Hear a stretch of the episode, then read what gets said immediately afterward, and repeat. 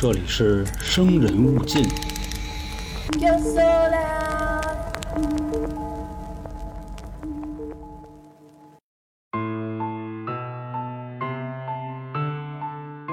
大家好，欢迎收听由春点 FM 带来的《生人勿近》，我是老航。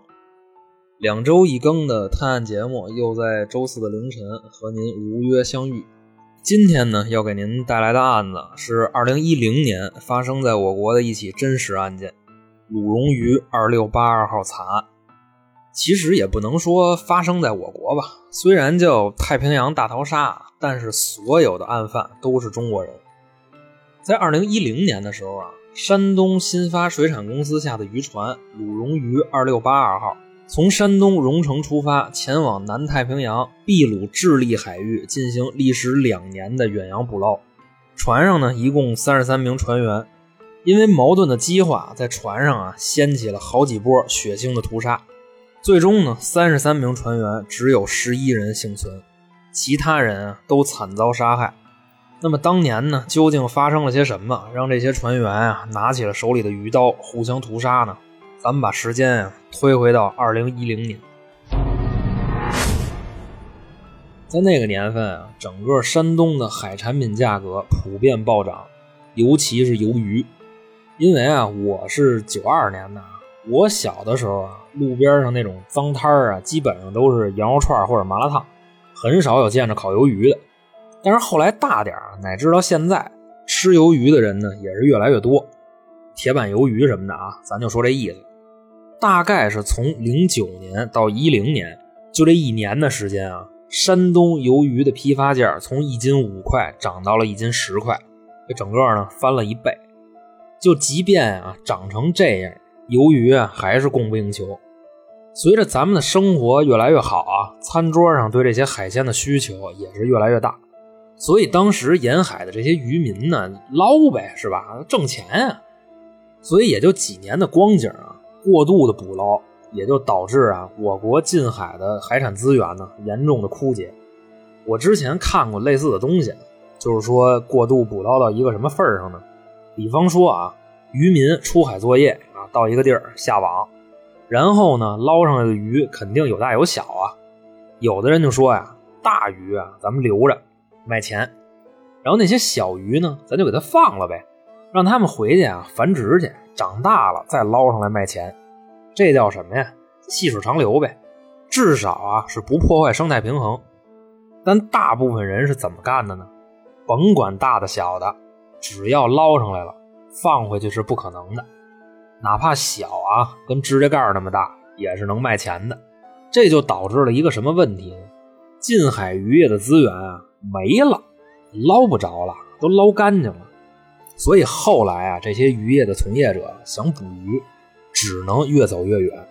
国家呢，也是慢慢的发现了这个问题，但为了广大渔民的这个利益啊，政府开始慢慢鼓励一些有资质的企业进行啊远洋捕捞。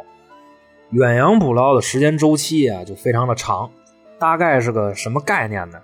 一些渔船啊，需要跨出国门。到很远很远的地方去捕鱼，甚至有的渔船出去以后啊，要几年才能回来。所以当时的政府啊，也是给这些开展远洋捕捞的公司一些补贴。就这样呢，很多渔业公司啊，都开始发展远洋捕捞的业务。咱们今天案件的渔船啊，母公司叫山东荣成新发水产食品有限公司，鲁荣鱼二六八二号这条船呢，是一艘大型的游钓船。就是那种专门抓鱿鱼的船，具体多大呢？长啊，大概是四十米。但是有一个问题是什么呢？有船没人，因为像这种业务啊，出门的时间太长，工作呢又很辛苦，所以啊，打招船员开始，一直招到年底，人呢还是没到位。最后啊，船长想了一个办法，是什么呢？加钱，在这个待遇里边写啊。如果捕不到鱼，每人每年有四万五的保底工资；如果捕到鱼呢，按每斤两毛给船员提成，捞得多赚得多。所以在重赏之下啊，那就必有勇夫呗。很多人觉着啊，这个待遇呢很不错，琢磨着我两年青春是吧，换个十几万回来干得过。大家别忘了啊，那时候是一零年，一年保底四万五，那真不少了。所以在很短的时间啊，就召集了三十三名船员，人呢也招齐了。简短截说啊，三十三名船员需要历时两年，从山东荣成出发，前往南太平洋秘鲁智利海域捕捞鱿鱼，每人每年四万五保底工资，每斤鱿鱼提成两毛。伴随着三十三名船员登船啊，咱们的故事呢也算正式开始了。在渔船出发的头一天晚上，船上就发生了一件特别诡异的事儿。当时这些船员呢在船上待着，一部分呢聚一块赌钱，还有一些人啊自个儿啊就找地儿待着，抽烟呀，就拿手机看看小说什么的。这个时候啊，有人突然就在船上大喊：“杀人了！杀人了！”然后这帮船员就惊了，说：“谁他妈喊的呀？瞅瞅去吧！”但是啊，叫了两声以后就没声了。大家以为就谁犯病了。正当所有人准备回去干自己的事儿的时候，那声音又来了：“杀人啦！杀人啦！”那这个到底是谁喊的呢？是船上的大厨，姓严，严师傅。当天晚上啊，从十点一直到十二点，严师傅啊就跟被什么东西上了身似的，可着这条船乱窜。每到一个船舱，就会喊几句“杀人啦，杀人了”。大家也都是觉着啊，他受什么刺激，也没人敢问。这时候呢，这艘船的船长李成全就把严师傅啊薅到自己那屋里，甭管是骂一顿还是打一顿吧，严师傅就老实了，不喊了。但是没过多一会儿，严师傅跳海了。这个时候啊，就有船员喊：“严师傅跳海了，快救人啊！”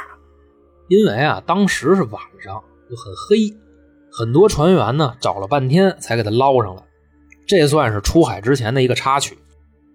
二零一零年的十二月二十七号，鲁荣鱼二六八二号正式出海，前往南美的秘鲁智利海域。但在那天啊，本应该有七艘渔船跟鲁荣鱼呢一起出海，但是有几艘啊蔫悄的夜里就开走了，因为出海的船员里啊有很多没有船员证。所以在夜里，先要把很多船员啊悄悄的送出去。听到这儿啊，各位觉得这事儿够热闹了吧？先是大厨严师傅抽风，这又好多船员偷运，说明什么呀？这些船员的质量和背景也是参差不齐的。绝大部分的人没有出海经验，都是一些熟人、亲戚朋友啊，就就什么的介绍来的，而且呢，来自不同的省市。其实更热闹的啊，还在后边呢。我给大家梳理一下这个人际关系啊，三十三名船员来自不同的省市，在船上啊分为三股势力。首先呢是这个船上的领导层，以船长李成全为主。这波人啊是跟着船长跑了很多年船的人，基本都来自大连，所以呢把这波人称之为船上的大连帮。还有一波人呢来自东北黑龙江，以领头人刘贵铎为首。所以啊，称他们为东北帮。这块说一下啊，其实大连也算东北，但他们为什么称自己是大连帮而不是东北帮呢？因为很多大连人啊，祖籍是山东，也保留了很多山东人的习惯，所以很多大连人呢不愿意说自己是东北人或者是辽宁人，他们更习惯说自己是大连人，也就是为什么叫大连帮。另外呢，是一帮内蒙人。咱们啊，就管他们叫内蒙帮，领头人啊叫包德。最后呢，船上还有一群中立人士，啊，没有组织。有意思的是啊，他们当中啊，还有一名大学生叫马玉超。一共三十三名船员，其中绝大部分没有航海经验。随着这条船啊驶离港口，大家呢也都是兴高采烈的踏上这个挣钱之路了。但是他们肯定不知道。之后等待着他们的到底是什么？在二零一一年的二月，随着四十天的漫长航行，鲁荣于二六八二号到达了目的地秘鲁海域。大家呢也都是兴高采烈的啊，开始干活了。第一个月呢，这个东北帮的老大刘贵铎自己就捞了一万四千斤，是这条船上最多的。好多人就问啊说：“刘哥，您怎么？”钓的呀，能钓这么多。刘贵铎呢，也是不厌其烦的把自己的方法教给别人。而且不管谁有什么困难求到他这儿，他也是头拱地的给你办。所以在这条船上啊，虽然船长李成全是当仁不让的老大，但刘贵铎说点什么也特别的有分量，你就能看得出来啊，这个人特别有脑子。这些船员的工作呀，虽然很辛苦，但是他们呢也是坚持了好几个月，因为大家啊来到这儿的目的就是为了挣钱。正当大家对未来满怀憧憬的时候，一个噩耗在船员之间传开了。刘贵铎啊就问旁边的人。哎，你听说那事儿？知道啊，说公司这保底工资是假的，说好像回去要扣咱们点钱什么的。哎，你这消息不准。我跟你说啊，咱们签的那个合同是不是一年四万五啊？扯他妈蛋！我已经问明白了，咱们这一趟啊是按一斤鱿鱼两毛钱算，你自己算算你能挣多少钱吧？老子钓的最多。一个月一万多斤，合不到三千块钱，这也太他妈黑了！边上人就说说，哎，刘哥，您要不问问船长去，怎么回事？我问他有个屁用啊！他跟公司穿一条裤子，能跟咱说实话吗？他还指着咱给他卖命呢，那咋办呀？咱就这么耗着？哎，那得了，我问问去吧。刘贵铎呀，就来到了船长室啊。李成全呢，也没跟他兜圈子。都明说了，兄弟，合同啊没毛病，谁让你们当初签的时候不看清楚了呢？那保底工资啊确实是四万五，但说的是没捞着鱼四万五啊，这不捞着了吗？就按每斤两毛给你们提成。另外啊，我还告诉你，别跟我这炸刺儿，知道自己在什么地方吗？这是我的船啊。踏踏实实跟着我干两年，回去给你结账。要不你自个儿啊，你回都回不去，你信吗？你连船员证都没有，你想回国，你这叫偷渡，知道吗？老老实实干活吧。因为我在搜集这个资料的时候啊，看见过很多传言，跟这块都对上了。有人说呀，我干了半年挣五千块钱。起初上船的时候啊，那公司那真山呼海啸，说的好着呢。等船一开走，立马就翻脸，真庆幸自己能活着回来。以后啊，就算下煤窑当矿工，也坚决不再上船了。这块说的啊，就反映了当时的渔业啊有多黑暗。这不就是海霸王吗？看来啊，也不光就李成全一人这么干，估计大部分都这样。要不之前不好招人呢。但是这次啊，李成全失算了，他怎么也想不到，这回这个局面啊，他可控制不了了。咱们接着说刘贵夺啊，从船长室一出来，蔫头耷拉脑袋的，那旁边人就看出来了，就问说：“怎么着，刘哥，什么情况？”刘贵夺就说：“说他妈的，老子不干了，回家。”哎，哎，刘哥，刘哥，咱没船员证，咱怎么回去？他妈有没有船员证，我都得回去。剩下你们甭管了。接着呀，刘贵铎就把他知道的所有的就这些消息，就散布给了船上的船员。啊，这下行了，大家的发财梦就全都破灭了，那活也就甭干了呗。这时候啊，船长李成全就发现这个问题了，于是啊，他就喊上大联帮的人，就跟船上啊开始逮，先跟你聊，干不干？反正不干就打，因为这种远洋渔船啊，船长一般都是那种狠人记着有一次啊，因为一点小事一个船员呢跟船长顶了几句。直接一拳就打过来了，所以在这条船上啊，很多人都特别的怕船长，但是也有不怕的啊。东北帮这个老大刘贵铎，哎，他就不怕。自打工资这个噩耗传出来之后啊，刘贵铎经常跟一帮人小声嘀咕，但一般都躲着船长。他们在密谋什么事儿呢？相信您各位能猜出来啊，他们要劫船回家。因为这事儿啊，你想聊肯定是没戏。看船长这意思啊，肯定也不是头一回了。而且你想让别的船给你带回去，逮着就算偷渡。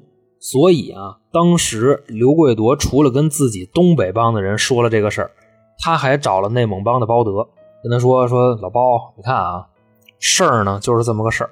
现在船上啊，大联邦的势力最大，要想回家呀，咱们就得合作。包德一听啊，也没含糊，直接就答应了。二零一一年六月十六号晚上十点，刘贵铎让自己东北帮的人破坏了船上的通讯设备，因为你要想劫船还不被发现啊，肯定得把通讯跟定位得掐了，这样公司就不知道我们在哪儿了。晚上十一点的时候，东北帮的刘贵铎带着自己的手下黄金波和江小龙，还有内蒙帮的包德和包德的两个小弟，一起冲进了船长室。旁边那帮没组织的船员啊，拿屁股想都能想出来，马上就要出大事了。当时船长李成全啊就在那儿呢，就跟屋歇着呢。看见刘贵铎他们一帮人进来了，第一时间也没软，还是那套词儿，回去呀不可能。这个时候呢，刘贵铎直接拿刀就把李成全给扎了，一刀啊就扎腿上了，血呢直接就下来了。内蒙帮的包德呀，拿着棍子。直接照李成全的后背上就开始歇，一边打还一边骂：“你个老王八蛋啊！你开不开船？”这时候啊，那屋里的动静闹得可是不小，骂街的声打人的声挨揍叫唤的声直接呀就惊动了这大联邦的管理层。当时船上啊，这个大副和二副还有机轮长这么几个人，直接呀就往船长室里跑，看看啊到底是怎么回事。他们跑到楼梯口的时候啊。看见东北帮把风的江小龙和黄金波，直接呀就过去。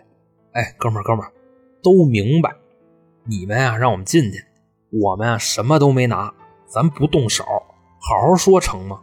然后江小龙啊跟黄金波一看这几个人啊手里没家伙，也没有要动手的意思，就让他们啊进屋了。这时候呢，大副跟二副机轮长一进屋，就看见船长还跟那挨揍呢，直接就说：“哎，行，兄弟兄弟，别打了。”想回家，咱也犯不上这样。你说一声就得了呗，你非整这么大场面。这时候啊，大联邦的二副直接就说：“行了，兄弟啊，甭管了，咱回家。我现在就让底下人把毛都收了，咱回家成吗？”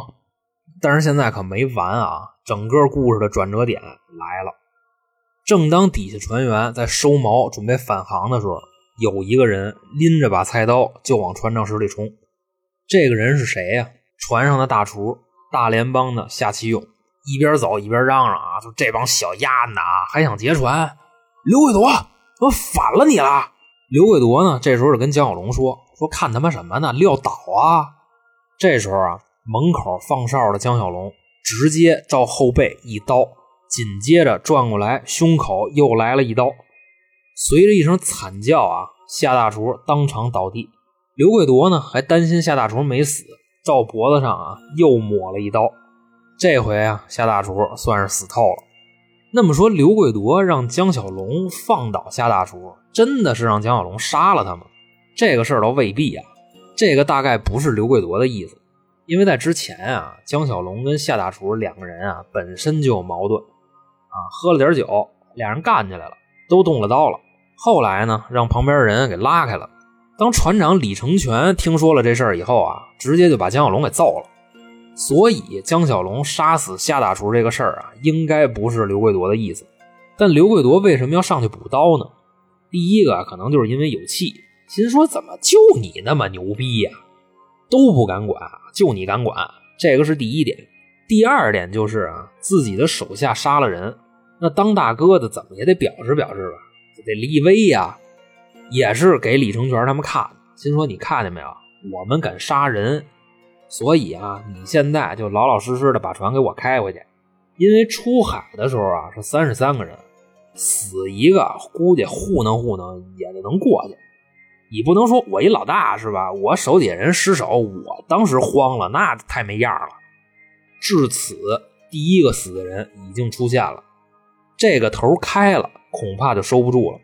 在大家都看着夏大厨尸体懵逼的时候啊，刘贵铎显得异常的冷静，吩咐手底下的人啊，把老夏的尸体从船上给扔下去。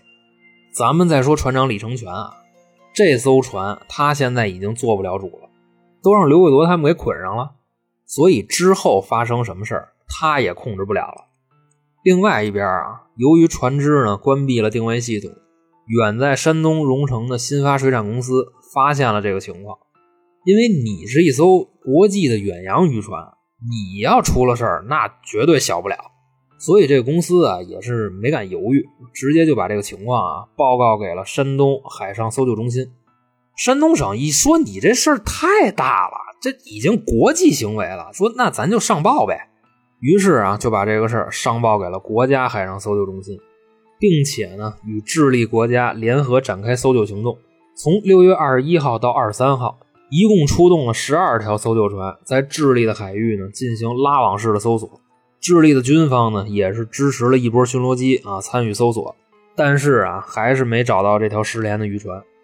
而此刻看似平静的鲁荣渔船上啊，暗地里弥漫着紧张的气氛。也是由于夏大厨的死，让东北帮的头领刘贵铎呢开始变得多疑。他表面上啊故作镇定。其实啊，一直是在暗中观察，看这些船员的动向。有这么一天啊，刘贵铎的手下王鹏过来跟他报告说：“刘哥，我觉着这两天船上可不大对啊。我不知道你发现没有，这段时间这个船的油耗变大了，而且还不是大了一星半点，是平时的好几倍。照这么下去，肯定开不回去。”刘贵铎说：“啊，我知道了。”油耗是基轮长控制的，温氏兄弟，他俩呀是大联邦的人，肯定是他们啊要造反。因为我发现啊这几天那伙人啊老聚一块嘀咕，一看见咱们的人啊就赶紧散。不能吧，刘哥，咱不是都是把那些鱼刀都收了吗？而且还派了好几个人换着班的看着他们，他们应该不敢吧？哎。敢不敢呀？行了，你甭管了，你就把舵给我掌好了就行了。随后啊，刘贵铎找到了自己的手下黄金波，就把这事儿啊跟他说了。而且呀，刘贵铎还说了一个非常重要的细节：已经啊有人向我告密了。那么这个人是谁呢？这个人叫伯福军，是刘贵铎东北帮的成员。说呀是有大联邦的人拉拢他。说为什么大联邦的人敢找他呢？其实啊，这船上虽然是分了三个帮派，但大家呀也不是各玩各的，有时候啊也凑一块就喝酒、聊天、打牌什么的。这一来二去啊，就有互相关系好的。于是呢，大联邦的人就找到伯福军，就跟他说这个事儿。大概的意思呢，就是要撺掇他反水，一块救出船长李成全。但是伯福军这个人啊，他胆小，先是把大联邦这边啊给应下来了。然后啊，就过来跟刘贵铎说：“说刘哥，他们可不对啊，要闹。这个伯福军的本意啊，说白了就是我这有点消息，哎，我告诉你，然后呢，你提防点就得了。但是啊，他没想到跟刘贵铎一说完，刘贵铎当时就炸了。这种事儿咱们都赶上过吧？就串闲话，给两边串急眼了，然后要对峙，是吧？大概就那意思。结果呀，这个伯福军又开始帮大联邦的人找吧。”那意思就是刘哥啊，别别别别别，说他们呀没有别的意思，他们就是担心呀，咱们把船开不回去。刘贵铎一听啊就笑了，说我说的呢，这两天这个船上的设备老不正常，还跟你说什么了？没没了，刘哥。当时啊，刘贵铎跟黄金波说这个事儿的时候啊，一个是大联邦的人要造反，另一个就是啊，估计这伯福军也不是好东西。你当间谍，你还当双料的，那不弄死你，弄死谁呀？于是啊，刘贵铎就跟黄金波说：“你去把内蒙帮那个包德给我找来，这事儿啊，我得跟他合计合计。”没过多会儿啊，包德就到了，说：“老刘，你找我呀？哎，老包，坐上座，跟你商量点事儿。我手底的王鹏啊，发现这两天船上的油耗不对，比平时啊高了好几倍，肯定是机轮长温氏兄弟搞的鬼。”而且呀，这帮人还经常躲着咱的人聚一块小声嘀咕。我估计呀，是憋着弄咱们呢。包德一听啊，说：“嗯，我也看出来点咱啊要不干点什么，这帮人就不能老实。”刘贵铎一听说：“哎，想一块儿去了。我琢磨着呀，咱们就是太客气了，干脆啊，把不服的都给剁了吧。”这块咱们分析一下啊。刘贵铎为什么会有这样的反应？因为他们当时啊是在海上，也不与外界接触，所以在潜意识里啊，这条船就是当前的整个世界。那我的地位受到威胁了，我就要杀了你们。这就是长期啊这种封闭的环境勾出来的丛林法则。况且啊，自打夏大厨的死，刘贵铎参与了，手上有血，是吧？索性谁不听我的，那谁就得死。刘贵铎和包德商量完这件事之后啊，当天晚上第二波杀戮开始了。他们找了个借口，说呀船出故障了，让机轮长温氏兄弟过来看看。等这俩人啊到了驾驶室以后，一进屋就觉着不对了。俩脚一迈进来，门就被锁上了。刘伟铎说：“呀，哥俩，这几天船上的油耗翻了好几倍，是不是你俩搞的鬼啊？”啊！还没等这哥俩张嘴呢，紧接着好几把刀就插他们身上了。反正啊，就是一顿乱砍。温氏兄弟啊，死在驾驶室。然后黄金波和江小龙等五人拿着刀冲入机轮舱。将舱里的三位大联邦船员乱刀砍死，并抛尸进海。接着，他们又把船上的音响开到最大。为什么呢？他们要用音乐的声把一会儿呼救的声给盖上。后边啊，他们来到了这个大联邦的船员室。这块说一下啊，虽然是大联邦的船员室，但屋里不都是大联邦的人，还有很多中立的船员。这时候啊，东北帮的刘成建就进屋了，转了一圈。哎，谁醒着呢？出来一趟。有个中立的船员就坐起来了，说：“啥事儿啊？”刘成建说：“没你事儿，躺下吧。”过了一会儿，刘成建又说：“谁醒着呢？帮个忙呗。”这个时候啊，有个大联邦的船员被吵醒了。“哎呦我操！你这大晚上的，你让不让人睡啊？啥事儿啊？没啥事儿，你醒了，来出来一趟，帮我个忙。”哎，各位。这个场景啊，我不知道你们上学的时候是不是似曾相识。一个不那么熟的人站你们班门口让你出来一趟，那甭问啊，后边等着你的啊，大概率就是一场战斗。但他们这个可不是战斗啊，就是单方面的屠杀。这位大联邦的船员一出了门啊，走到甲板上打着哈欠，啊，什么事儿啊？话音刚落，过来几个人就是一顿乱捅，直接啊就给捅死了。赶紧的，赶紧的，扔海里去！之后啊，被叫出来的船员，有的人啊，直接就哭了：“你们干嘛呀？求你们了，饶了我吧！”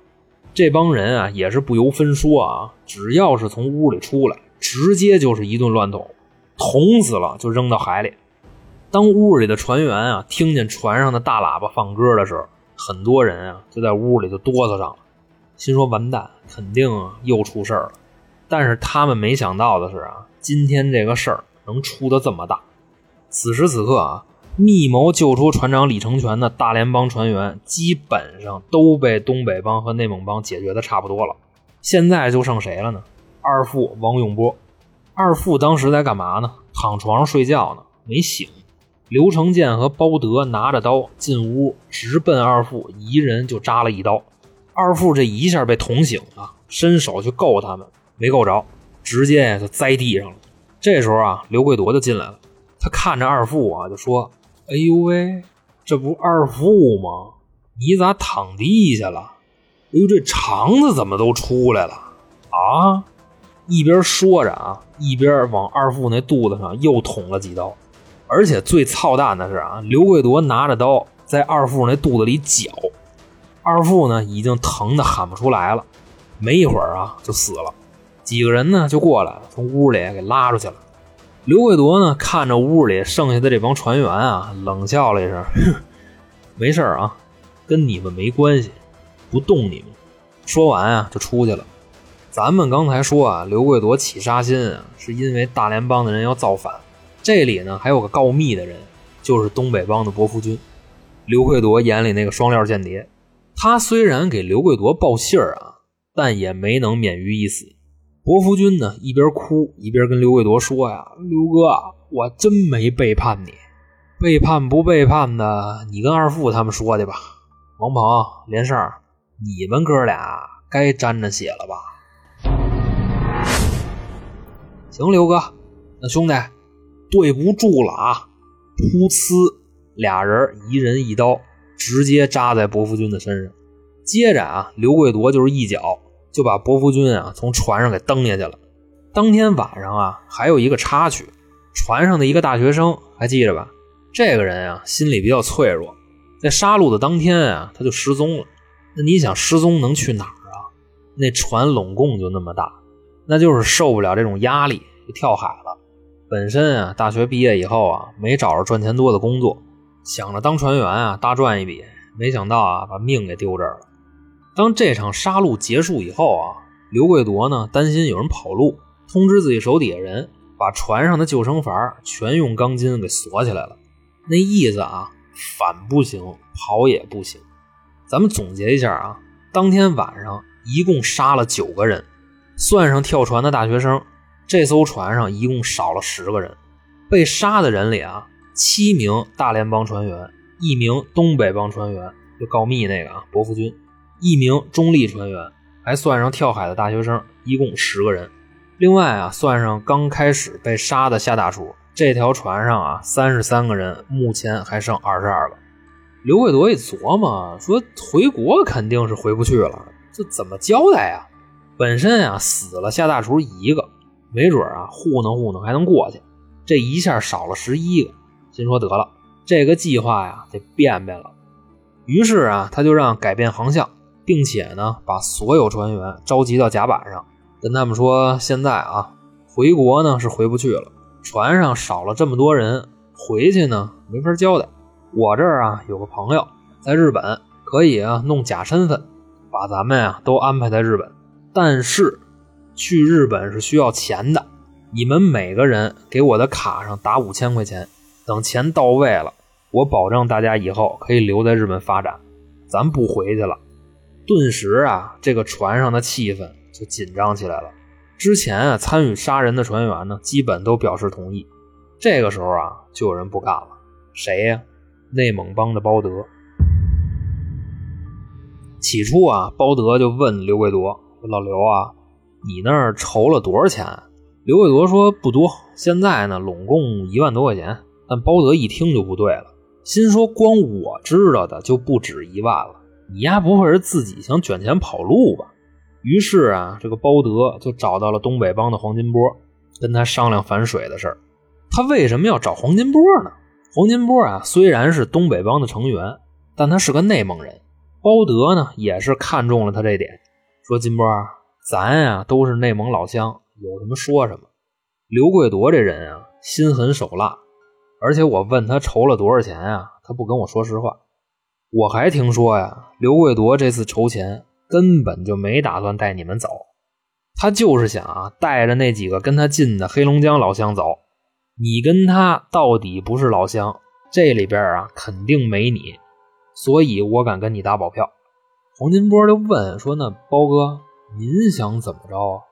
包德说：“金波啊，我已经跟几个老乡商量好了，你也是从咱内蒙出来的，所以啊，咱把刘贵铎给宰了吧。”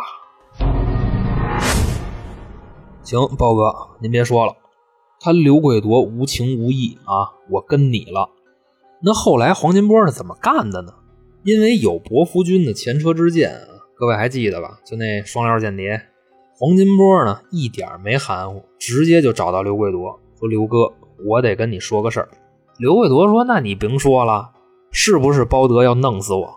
哎呦，刘哥，您怎么知道的呀？刚才包德不是让你去他那儿吗？所以我就想到了。哎，你给我讲讲，他怎么跟你说的呀？他们就说要对你动手，而且呢还拉我入伙。刘贵铎一听啊就笑了。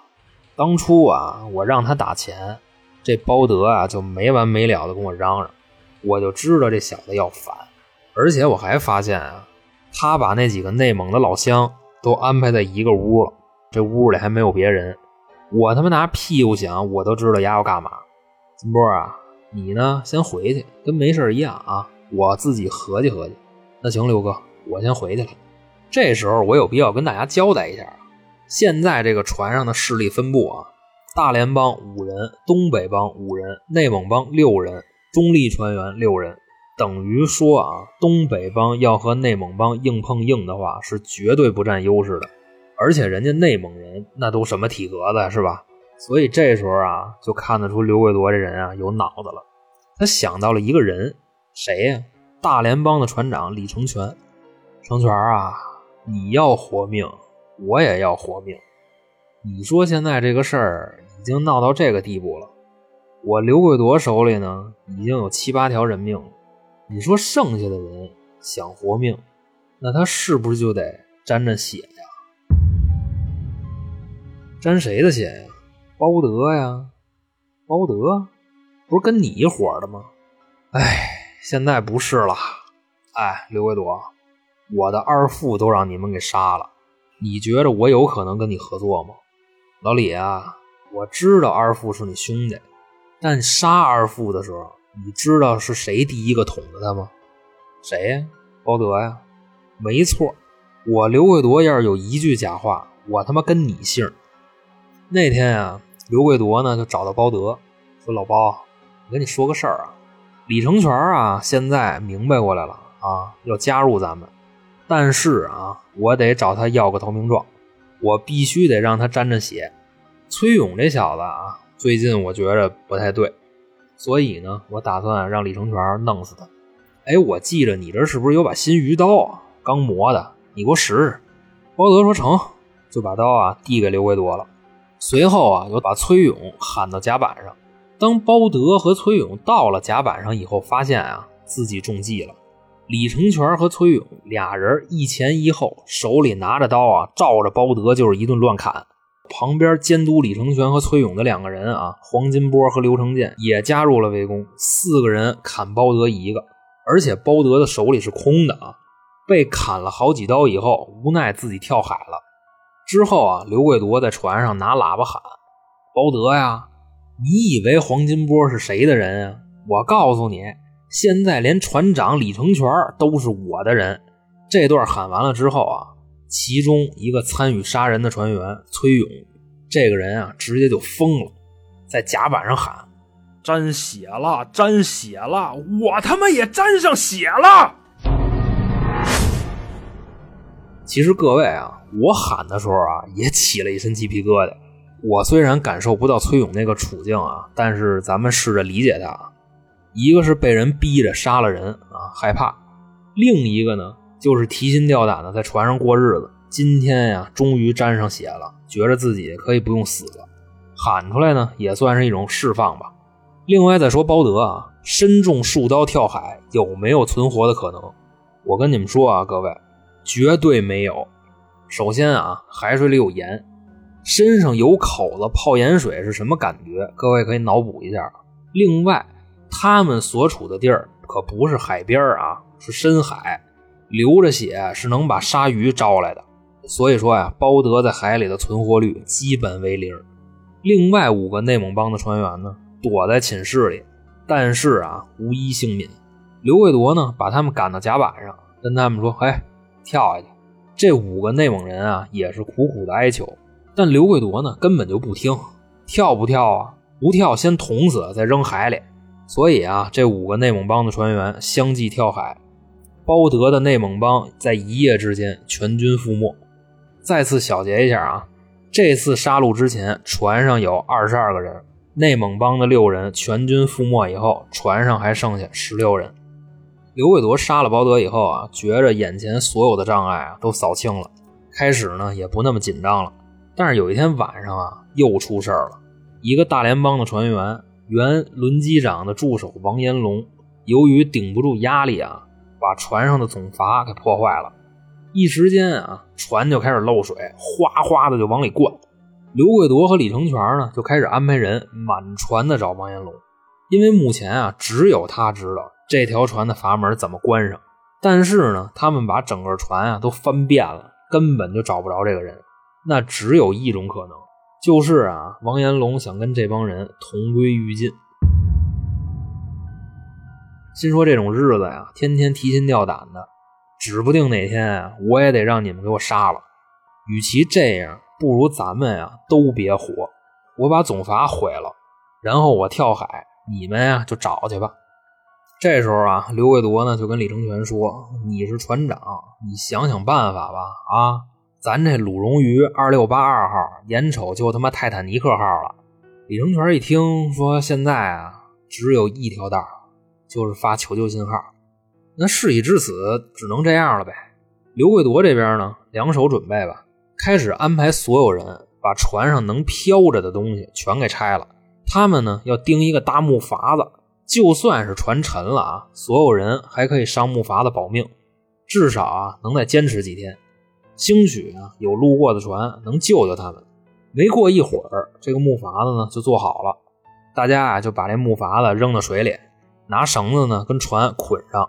一会儿啊，船要是沉了，咱们呀就上这木筏子。正当所有人啊在船上收拾物资的时候啊，有这么几个人偷偷的就跳木筏子上去了。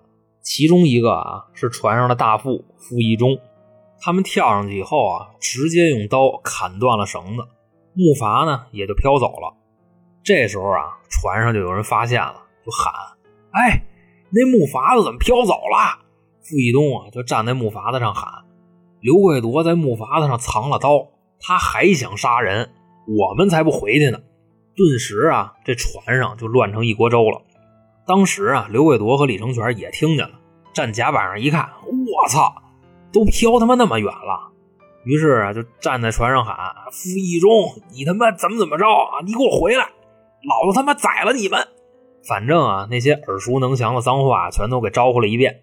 刘贵铎呢，看着木筏子越飘越远。自己啊也蔫了，往那一坐啊不说话了。但这个时候啊，不知道是好是坏啊，这条船啊不往下沉了，可能是因为货舱没东西了吧，没那么重了，所以水漏了一半就不漏了。大家呢也都没那么紧张了。过了一会儿啊，又出事儿了，怎么了呢？之前大副他们飘走的木筏子，由于风向还是海浪的原因吧，飘出去没多会儿又飘回来了。李成全啊，就站在船上喊：“哎哎，我发的嘞！该看哎，他们回来了，看见没有？海流让我们追上他们了。”刘贵铎呢，站旁边咬着牙说：“傅义忠，你他妈也有今天啊！”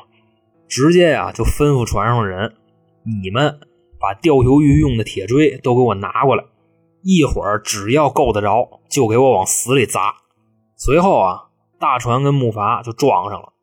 船上的这帮船员呢，拿着铁锥就开始砸。